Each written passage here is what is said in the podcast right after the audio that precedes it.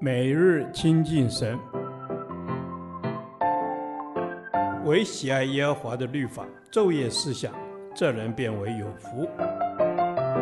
但愿今天你能够从神的话语里面亲近他，得着亮光。立位记第三十九天，立位记十九章五到八节，爱的真谛一。爱人如己。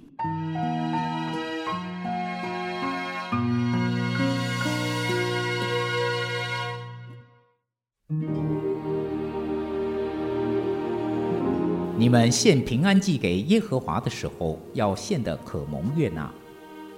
这祭物要在献的那一天和第二天吃。若有剩到第三天的，就必用火焚烧。第三天若再吃，这就为可憎恶的，必不蒙悦纳。凡吃的人必担当他的罪孽，因为他亵渎了耶和华的圣物。那人必从民中剪除。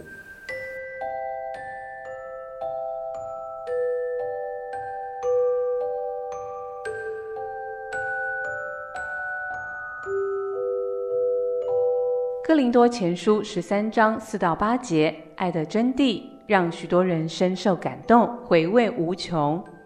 保罗是根据什么对爱能有这样深入的体会呢？相信是根据旧约的律法，因为他三番四次的在书信里说，命令的总归就是爱，因为全律法都包在“爱人如己”这一句话之内了。可见神的律法就是要我们怎样爱神、爱人。所以，当我们仔细思想神的律法，必然对爱的真谛有更实际的了解。爱人如己，就是律法最基本的精神，也是本章在定规神子民的人际关系和圣洁生活时最核心的概念。在此，神两次提到爱人如己，神就是爱，所以神要我们爱人，而且是要用爱自己的心意去爱人。中国人讲究的是己所不欲，勿施于人，而神要我们做的是：你们愿意人怎样待你们，你们也要怎样待人。因此，本章除了诠释何为爱人如己，也在诠释爱的真谛。首先，爱是圣洁生命的实践。经常我们以为圣洁只是不犯罪，或是不被罪玷污。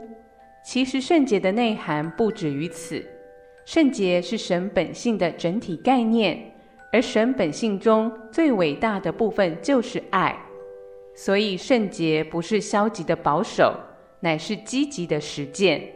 使徒约翰说：“我们遵守神的诫命，这就是爱他了，并且他的诫命不是难守的。人若说我爱神，却恨他的弟兄。”就是说谎话的，不爱他所看见的弟兄，就不能爱没有看见的神。保罗在爱的真谛中，一直用动词来诠释爱，相信也有同样的用意，就是把爱活出来。其次，在爱人如己这样的诫命中，包含了两种对象：本国的子民及外人。本国的子民就是和自己有相同的身份、相同呼召的人。以今天来看，就是属神儿女之间的爱。属神儿女之间的爱，就是信徒最美好的见证。世人不是由基督徒的言语来认识神，乃是从他们的见证来认识神。这见证就是弟兄的彼此相爱。第三十四节所指的外人，是指住在以色列人中的外族人，所以爱人如己，不只是神子民之间的事，也是他们对外人应有的态度。主耶稣所说的“好撒玛利亚人”的比喻，就是这个诫命的最佳解释。如果对怀有敌意的人都要爱人如己，那么对一般的外人就更不用说了。彼得也提醒信徒，有了爱弟兄的心。又要加上爱众人的心。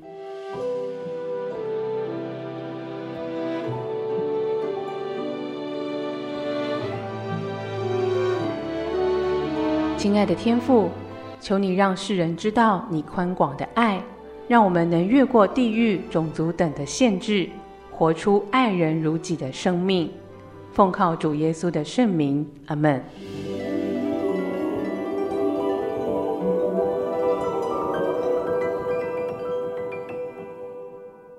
导读神的话，约翰一书四章二十节。人若说我爱神，却恨他的弟兄，就是说谎话的。不爱他所看见的弟兄，就不能爱没有看见的神。阿门。阿门。主啊，你就是爱，因为你先爱我们，使我们可以爱你，也爱身边的人。主啊，你要我们发自内心去爱我们看得见的家人，也要我们彼此相爱，这样才是真正爱你的，才不是说谎的。阿门。主啊，你说人若说我爱神，却恨他的弟兄，这就是说谎话的。主求你帮助我们，不是只是在口舌和言语上说我爱，乃是要活出真实的爱，不计算人眼中所看的恶，而是学习去看别人的长处，真实的去爱我们的弟兄姐妹。阿门。爱我们的天父，谢谢你告诉我，人若爱神却恨弟兄，就是说谎的。求你赐给我有从你而来的爱，给我有一颗爱人的心，不只是在言语上的宣告，乃是帮助我可以活出爱弟兄姐妹的行为。是的，我们若有彼此相爱的心，众人就认出我们是你的门徒了。愿你的爱充满在我们的当中。阿门。主啊，你说我们爱神就要爱人。求主帮助我，让我勇敢回应你的爱，无论在家庭、职场、教会，都表里如一，诚实无伪，成为一个有爱心、愿意付出的人。阿门。是的，主，你说我若不爱所看见的弟兄，我就不能爱没有看见的神。主啊，谢谢你用十字架上那无穷尽的爱来爱我，也教导我们当彼此相爱，用行动来回应你的爱。求主帮助我们去爱我们身边的弟兄姐妹，是真实的去爱，让众人认出来，我们就是属乎你的子民，也知道你的慈爱。阿门。亲爱的父啊，谢谢你告诉我们要彼此相爱，我们爱你。也爱弟兄姐妹，求你帮助我们以你的眼光看待他人。每一个人都是你所创造的，都是你所爱的。愿我们在与人相处的过程中，经历你的爱和恩典，帮助我可以成为一个爱神也爱弟兄姐妹的人。奉耶稣基督圣名求，阿门。耶和华，你的话安定在天，直到永远。愿神祝福我们。